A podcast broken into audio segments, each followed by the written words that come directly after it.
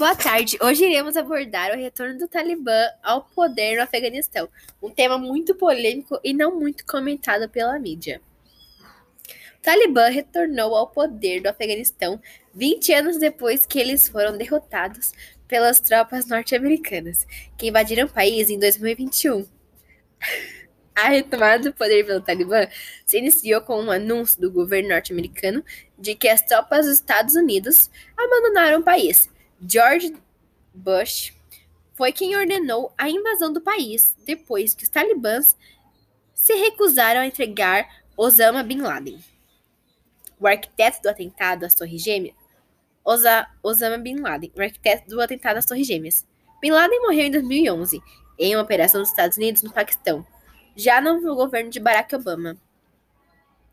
O Paquistão e a Arábia Saudita se tornaram aliados regionais do EUA e os talibãs passaram a luta armada contra os americanos e o novo governo afegão constituído. Segundo a ONU, mais de 100 mil civis foram mortos ou feridos no conflito apenas na última década. Desde o início dos conflitos, os Estados Unidos gastaram mais de 1 trilhão de dólares, cerca de 5,2 trilhões em reais, em despesas militares no Afeganistão. A comunidade internacional observa os desdobramentos dos acontecimentos no Afeganistão com apreensão e a expectativa é que a vida no país se transforme radicalmente. Minorias étnicas, religiosas e mulheres serão os grupos que provavelmente mais sofrerão com o Talibã. Países como a Rússia e China têm interesse em negociar diplomaticamente com os fundamentalistas. Retorno do Talibã ao poder no Afeganistão. O dia 15 de agosto de 2021 ficou marcado como o dia em que o Talibã retomou o controle sobre Cabul, capital do Afeganistão. A conquista da cidade foi o ápice da campanha militar organizada pelo Talibã em resposta ao anúncio de Joe Biden, novo presidente dos Estados Unidos da América, de retirar suas tropas do Afeganistão, encerrando 20, 20 anos de ocupação.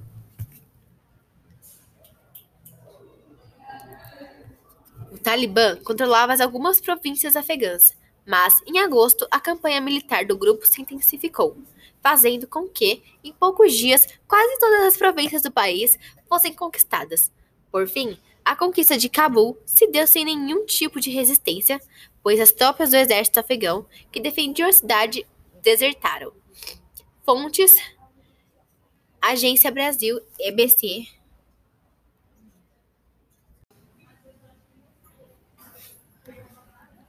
Tá gravando? Há várias razões para isso, mas elas incluem a resistência obstinada dos talibãs, talibãs, as limitações técnicas e financeiras das forças afegãs e de sua estrutura de governança, e a relutância dos Estados Unidos e de países europeus em manter tropas por mais tempo no Afeganistão. Em alguns momentos, nos últimos 18 anos, o Talibã se viu acuado. No fim de 2009, o então presidente dos Estados Unidos, Barack Obama, anunciou um reforço da presença americana no Afeganistão e o número de militares lá chegou a 100 mil. Esse reforço ajudou a expulsar o Talibã das áreas do sul do país. Mas era uma operação temporária. Depois da diminuição da presença de tropas, o Talibã conseguiu se reorganizar quando as tropas internacionais começaram a sair do país, as forças afegãs deixadas para liderar a luta foram facilmente combatidas. Para piorar, o governo afegão, que é repleto de divisões tribais, vive constantemente em atritos internos.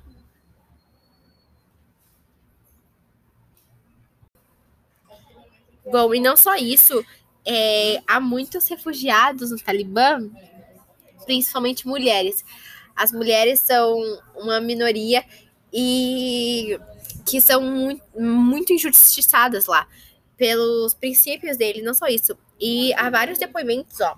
Uma mulher tem se refugiado em Cabul com sua família desde que o foguete atingiu sua casa na cidade de Kunduz, norte do país. Kunduz não é um lugar para se estar neste momento.